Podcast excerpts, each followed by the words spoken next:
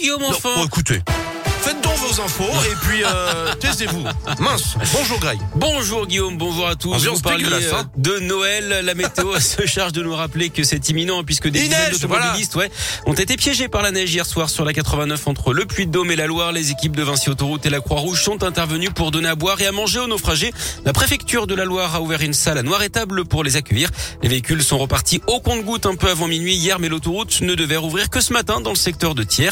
La 89 qui avait été fermée hein, une première fois hier après-midi avant de rouvrir. La neige qui va rester menaçante sur la région aujourd'hui. L'Ain et l'Isère notamment sont en vigilance orange, neige et verglas. Qui sont les Dalton, ce collectif nébuleux qui multiplie les provocations depuis trois mois maintenant dans la métropole lyonnaise? Vendredi, trois d'entre eux, la vingtaine à peine, étaient jugés. Ils étaient accusés d'avoir participé à un rodéo urbain le 23 octobre dernier à Bron. Et l'audience n'aura pas permis d'en savoir beaucoup plus. hein. Les trois hommes dans le box semblant loin d'être les têtes pensantes de ce groupe.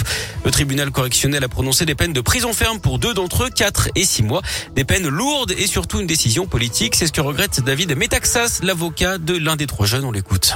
Façon, les Dalton, ça n'existe pas. C'est à la fois personne, à la fois tout le monde. Il suffit de mettre un uniforme de Dalton, de faire une vidéo et- d'être relayé par la page Instagram pour être un Dalton. C'est leur force. hein. Leur force, c'est que c'est un groupe protéiforme qui se constitue ou se déconstitue au gré des événements. Je suis pas sûr qu'il y ait une équipe estampillée Dalton. Ce que je suis sûr, c'est qu'il y a plein de jeunes qui se reconnaissent dans cette identité-là et dont on va faire des martyrs. Et ça, stigmatiser ces jeunes-là, c'était pas à faire. Et, et ça reste ma conviction absolue. À noter que deux autres Dalton présumés sont en détention provisoire. Ils comparaissent cet après-midi devant le tribunal correctionnel de Lyon pour des tirs d'artifice sur des policiers. C'était mercredi dernier dans le quartier de la Guillotière. Jordan Bardella, président du Rassemblement national, était sur place hein, pour une émission télé. Un troisième mineur sera lui présenté au juge pour enfants.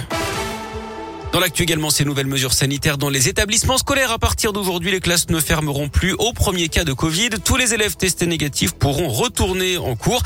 En parlant du Covid, l'arrivée du variant Omicron en France euh, avec 8 cas déjà identifiés. En Afrique du Sud, les autorités sanitaires évoquent des symptômes inhabituels mais légers.